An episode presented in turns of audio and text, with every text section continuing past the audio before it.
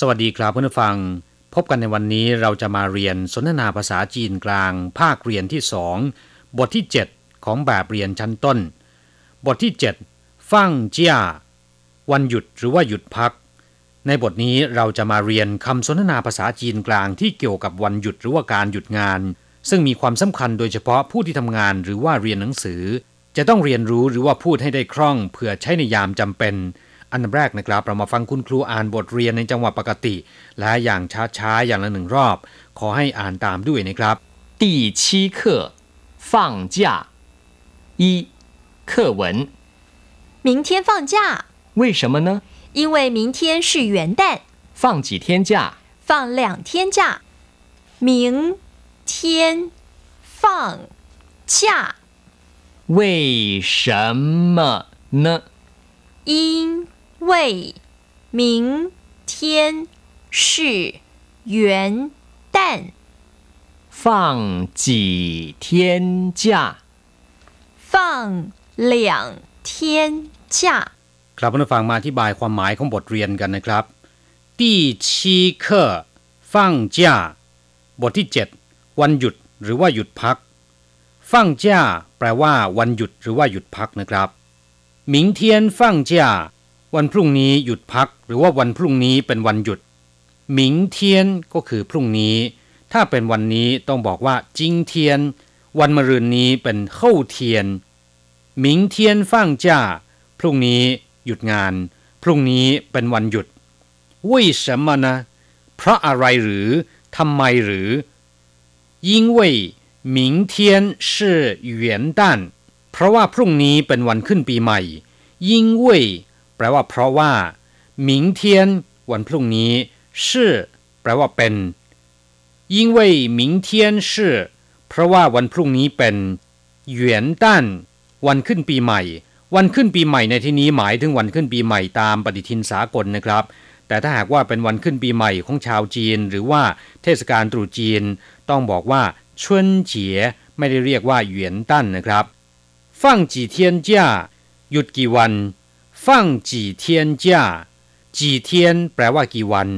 ฟั่งจีเทียนจ้าก็คือหยุดกี่วัน ฟั่งเหลียงเทียนจ้าหยุดสองวัน เหลียงเทียน แปลว่าสองวัน เพื่อนผู้ฟังบางท่านอาจจะสงสัยนะครับว่าทำไมต้องอ่านว่าเหลียงเทียนทำไมไม่พูดว่า เออเทียน ความแตกต่างระหว่าง เออและเหลียง ซึ่งก็แปลว่าสองเหมือนกัน เคยอธิบายไปแล้วนะครับ ในภาคเรียนที่หนึ่ง อย่างไรก็ตามจะขออธิบายคร่าวๆอีกครั้งหนึ่ง ว่าทั้งสองคำที่มีความหมายอย่างเดียวกัน มีวิธีการใช้ที่แตกต่างกันอย่างไร ถ้าเป็นการอ่านตัวเลขนะครับ จะอ่านว่า เออไม่นิยมอ่านว่าเลียง จุดทศนิยมและก็จำนวนที่เรียงตามลำดับก็จะใช้คำว่า เออไม่นิยมใช้เลียง อย่างเช่นว่าตี้เออหมิง อันดับที่สองส่วนคำว่าเลียงจะนิยมใช้นำหน้าสับบอกจำนวน อย่างเช่นว่าเลียงเจียนสองชิ้น หรือว่าสองชุด เลียงเทียน แปลว่าสองวันเลียงกงหลี่สองกิโลเมตรเหลียงเปิ่นสองเล่มเหลียงเก้อเย่สองเดือนเหลียงเฉาสือสองชั่วโมง หวังว่าคงพอจะแยกแยะออกแล้วก็คงจะเข้าใจนะครับ ต่อไปขอให้เปิดแบบเรียนไปที่หน้า 32 เราจะไปเรียนรู้คำศัพท์ใหม่ๆของบทเรียนนี้ และให้อ่านคำศัพท์ตามคุณครูหนึ่งรอบก่อน 二生词放假 放假，元旦元旦，请假请假，病假病假。 ศัพท์คำที่หนึ่งฟั่งเจ้าแปลว่า วันหยุด หยุดงาน หยุดพัก ปิดโรงเรียน เลิกเรียนหรือว่าปิดเทอมก็ได้ อย่างเช่นว่า今天星期日我们公司放假วันนี้เป็นวันอาทิตย์ บริษัทของเราไม่ทำงาน五一国际劳动节是国定假日放假一天วันที่หนึ่งพฤษภาคม หรือที่นิยมเรียกทับศัพท์ตามภาษาอังกฤษว่า วันเมเดย์เป็นวันแรงงานสากล หยุดงานหนึ่งวัน กัวจี้แปลว่าสากล หรือนานาชาติก็ได้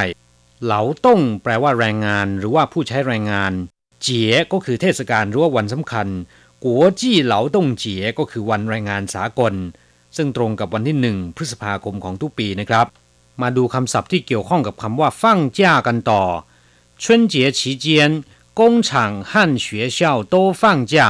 ช่วงเทศกาลตรุษจีน โรงงานและโรงเรียนต่างก็หยุดงานและหยุดเรียนชวนเจี๋ยก็คือเทศกาลตรุษจีนฉีเจียน แปลว่าช่วงระหว่างกงฉังก็คือโรงงานหั่นหรืออ่านว่าเขอก็ได้ แปลว่า กับหรือว่าและเฉวยเช่าก็คือโรงเรียน โตฟั่งจ้าล้วนหยุดทำงานและปิดเรียน หรือต่างก็หยุดทำงานและปิดเรียนศัพท์คำที่สองเหวียนตั้นแปลว่าปีใหม่ หรือวันขึ้นปีใหม่ ซึ่งหมายถึงปีใหม่สากลวันที่หนึ่งมกราคมนะครับ ไม่ใช่ปีใหม่ดั้งเดิมของชาวจีน ถ้าเป็นปีใหม่ตามปฏิทินของชาวจีนจะเรียกว่า ชุนเจียชุนแปลว่าฤดูใบไม้ผลิ เจี๋ยก็คือเทศกาลหรือว่าวันสำคัญชวนเจี๋ยแปลว่าเทศกาลฤดูใบไม้ผลิหรือเทศกาลตรุษจีนนั่นเอง หรือเรียกว่าหนงลี่ชวนเจี๋ยก็ได้นะครับ แปลว่าเทศกาลตรุษจีนตามปฏิทินจีนคำว่าหนงลี่ก็คือปฏิทินจีน เพื่อนผู้ฟังอาจจะสงสัยว่าคำว่าปีใหม่ทำไมไม่เรียกว่าชินเหนียน แต่เรียกว่าเหวียนตั้น ความจริงแล้วนะครับคำว่าชินเหนียนก็มีความหมายว่าปีใหม่เช่นกัน แต่ค่อนข้างจะไม่เจาะจงว่าเป็นปีใหม่จีนหรือว่าปีใหม่สากล ถ้าพูดว่าเหวียนตั้นก็แน่นอนเลยว่า หมายถึงปีใหม่สากล และชวนเจี๋ยก็คือปีใหม่จีนนะครับคำว่าเหวียนคำเดียวแปลว่าเริ่มต้น หรือว่าที่หนึ่งอย่างเช่นว่าเหวียนเหนียน แปลว่าปีที่หนึ่งเหวียนเย่แปลว่าเดือนหนึ่งหรือว่าเดือนมกราคมเหวียนเฉาแปลว่าประมุขเหวียนเหล่า คือผู้อาวุโส ส่วนคำว่าต้าน แปลว่าวันเหวียนต้านจึงมีความหมายว่าปีใหม่นะครับ ศัพท์คำที่สามฉิงจ้า แปลว่าขอลาพัก ซึ่งอาจจะลาหยุดงานหรือว่าลาหยุดเรียนก็ได้นะครับ ยกตัวอย่างเช่น我请了七天假回家探亲ผมขอลาเจ็ดวันเพื่อกลับบ้านเยี่ยมพ่อแม่พี่น้อง今天有点不舒服我想请病假去看病 วันนี้มีอาการไม่ค่อยสบาย ผมอยากจะขอลาป่วยเพื่อไปหาหมอ不舒服แปลว่าไม่สบาย我想请病假去看病ผมอยากจะขอลาป่วยเพื่อไปหาหมอ ศัพท์คำสุดท้ายของบทนี้ ปิ้งจ้า แปลว่าลาป่วย ซึ่งหมายถึงอาการป่วยที่ไม่ได้เกิดจากการทำงาน เรียกว่า ปิ้งจ้า หรือว่าป่วยทั่วๆไปนะครับสำหรับลากิจในภาษาจีนเรียกว่าชื่อจ้า คำว่าชื่อที่แปลว่า เรื่อง แปลว่า ธุระปะปังชื่อจ้า แปลว่าลากิจนะครับ อย่างเช่นว่า他有重要的事情要办必须请事假เขามีธุระจำเป็นต้องไปจัดการ จะต้องขอลากิจ นอกจากลาป่วยลากิจแล้ว การลาก็ยังมีอีกหลายประเภทด้วยกันนะครับ อย่างเช่นว่ากงเจ้า หมายถึงการลางานปกติเพื่อไปทำงานหลวง ซึ่งอาจจะเป็นของโรงงานเองหรือว่างานสาธารณะอื่นๆนะครับ เรียกว่ากงเจ้าโดยทั่วไปการลาในลักษณะแบบนี้ จะเป็นไปตามคำสั่งของโรงงานของบริษัทหรือว่าของทางการ เพราะฉะนั้นจะมีค่าจ้างตามปกติ เรียกว่ากงเจ้า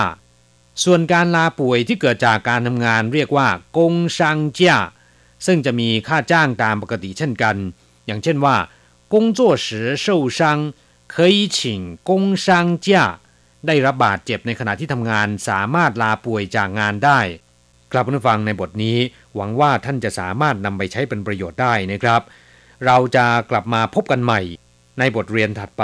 สวัสดีครับ